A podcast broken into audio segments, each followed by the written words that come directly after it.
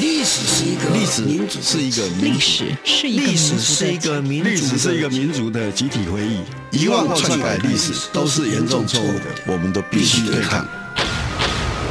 开放历史，透过档案的开放、田野调查与口述历史，把台湾的历史还给台湾，把台湾的记忆传承下去。历史原来如此。由薛化元讲述，欢迎收听。各位听众朋友，大家好，欢迎您继续收听《历史原来如此》这个节目。那么这一季我们的重点是放在一九五零年代台湾反对党运动啊。那反对党运动在前两集里面。啊，我们就讲到国民党内部也有可能组成反对党的可能，就蒋介石选择了不要这个角度。那第二个就是他对民清两党，不要说反对党了，连想要找他们一起来开一个团结会议都不可能。那这样的历史脉络之下，那国民党如何对反对党进行打压呢？那我想我们先回到一九四五年。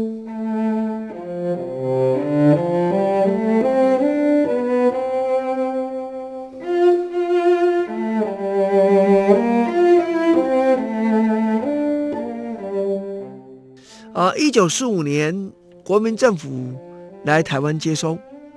那接收时候有一个落差。八月十五号，日本昭和天皇宣布投降。这宣布投降不是对外，是对内，所以等于日本统治地区的人知道投降了。那时候投降的时候，很多台籍的精英呢，是充满着期待。死在二二八的。有一些精英，他们当时就觉得啊，非常好了，祖国来了，呃，我们可以当家做主了啊，这种这种心情是很清楚的啊。那问题是你要怎么做？那日治时期，我们第一集讲的那个历史脉络就很重要。所以谢启宏想，哎，那组成人民协会啊，哎，要不要全岛性的农民协会啊？哎，这怎么样？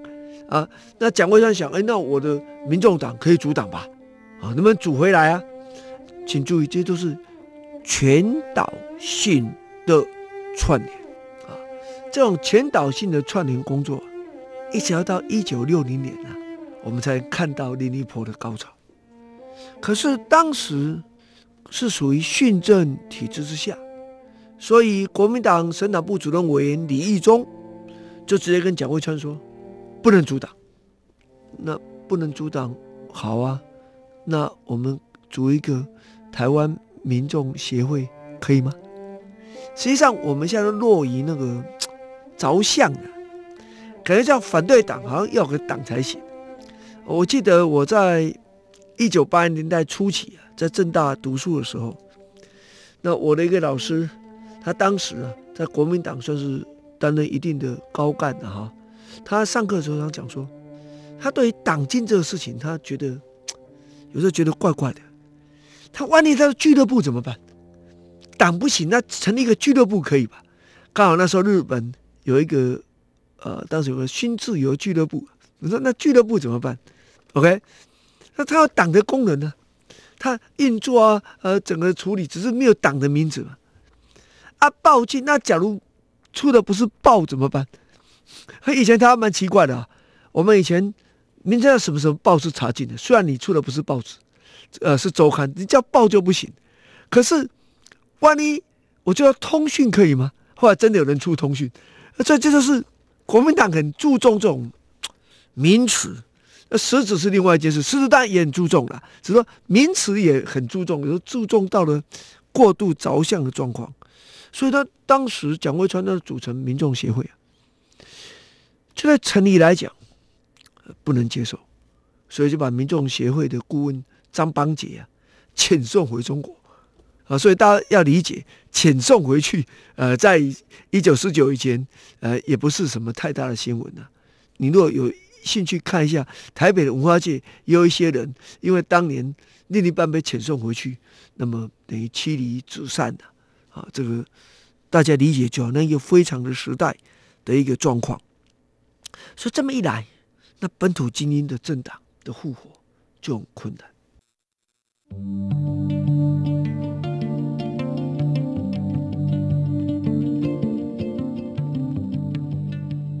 所以另一方面还要打压那个可能的领导人。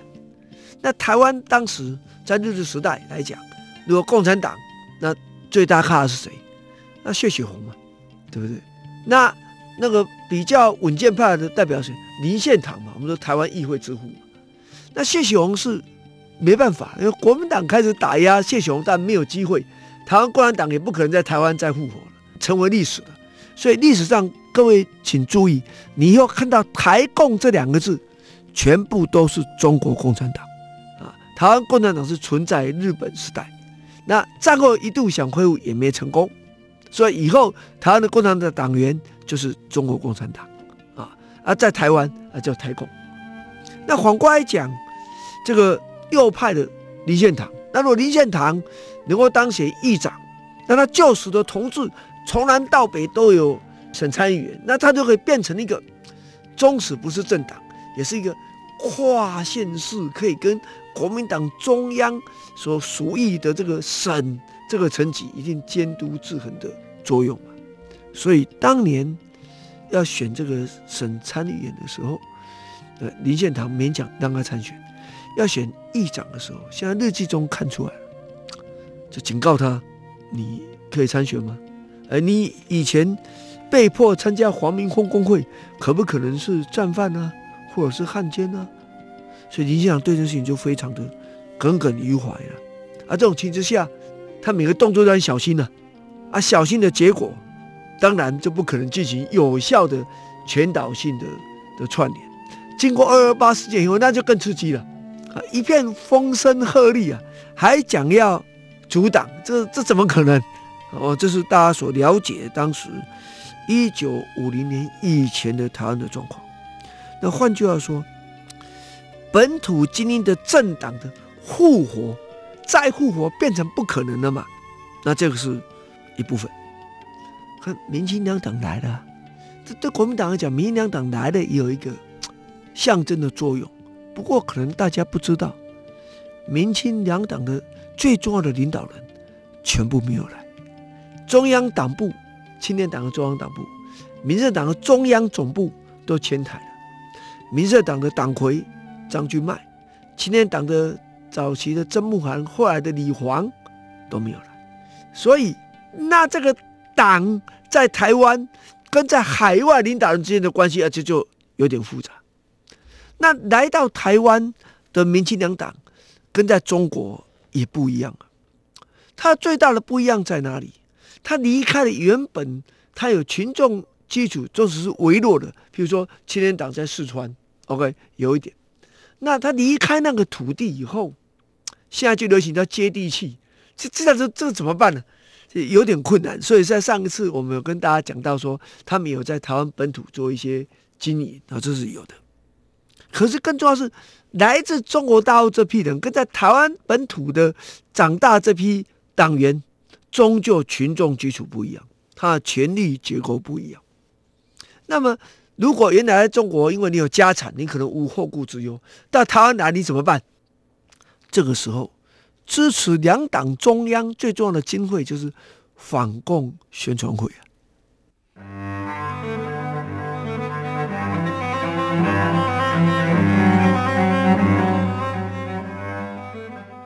那反共宣传会，呃，理论上是编的预算，要给谁呀、啊？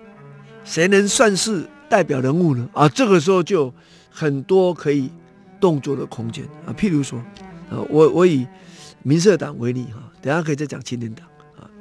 那民社党那个当时张君迈不在，党最资深的就是徐富临，哦，这很资深，在孙中山的时候就已经担任到政府最高首长的。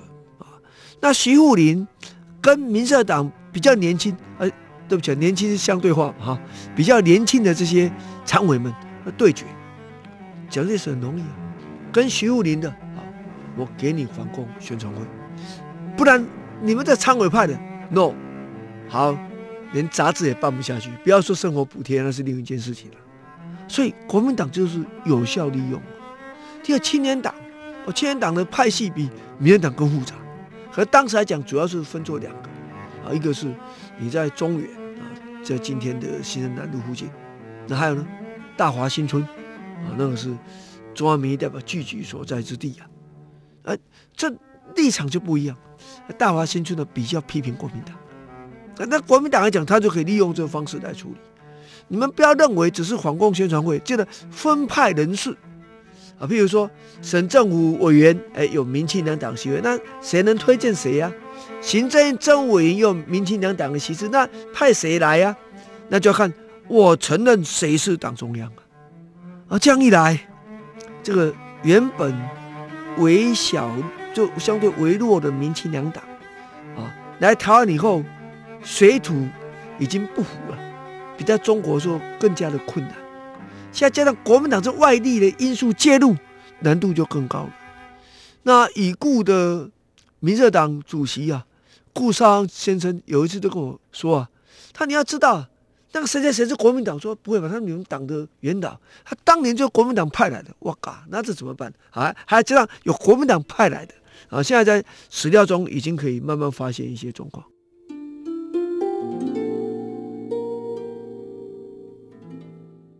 国民党不仅从外部有种种的方法，内部还有他派来的，这个这个难度就很高了。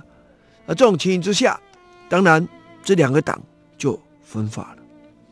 这两党分化之下，我们在上一次雷震自由中国那一部我们讲到怎么办呢？能不能大团结？就很多人希望他们民社党能够团结起来，青年党能够团结起来。这不只是他党内的部分党员的希望啊。也是外在希望说，这两个党都团结起来，是不是能够扮演一定程度的角色，能够制衡国民党？更何况这两个党还有地方的党员，那地方党员很多都选上地方首长啊。那这种情况之下，不是应该大有可为吗？实在非常令人感到遗憾啊！国民党的力量跟方法远比我们想象的更 powerful 一点。我曾经有一次在某一个民社党的领导人家里面看到一封信，他来给我看，那信里写什么？另一个人告他的，跟情治单位告发他的，就是说他涉嫌、呃、批评总统啊什么什么。可是他怎么拿到那封信呢？情治单位转给他的，国民党人转给他的，他看到大怒啊！我说怎么样？他很多人就又写一封信回去啊，甲骂乙，他把那个甲的信给了乙。现在乙骂甲，再把乙骂甲的信给了甲，请注意哦，这不止骂的信，有的是检举函。那这样的关系怎么可能修复啊？啊，这可不是互相在街头吵嘴啊，甚至搞不好攸关身家性命之事啊。再好的过去的同志的情谊，也不能解决这样的历史的的问题。呃，所以这是对当时民进党党的分裂来讲。呃，我们可以说这种外部的的状况，那同时还包括什么？监督啊，监视，那么包括你去哪里上班等等，这都有一些这种类似这种情形啊。那这样情形之下，有点担心嘛，很多人觉得有点危险，那有人就越来越谨慎。所以有人开玩笑说，某某人主持我们党，就想要办给国民党看，为国民党办党。啊，这样的事情出自他们基层的这个党务的工作人员，那你就知道，民进两党在台湾的团结真的有它现实上的困难。那这样子，台湾的反对党也就不能期待这两个政党。非常欢迎你收听今天的历史原来如此。下一集我们再跟大家说明，那假如这样，那反对党运动怎么可以推动呢？是怎么回事呢？我们下周再见。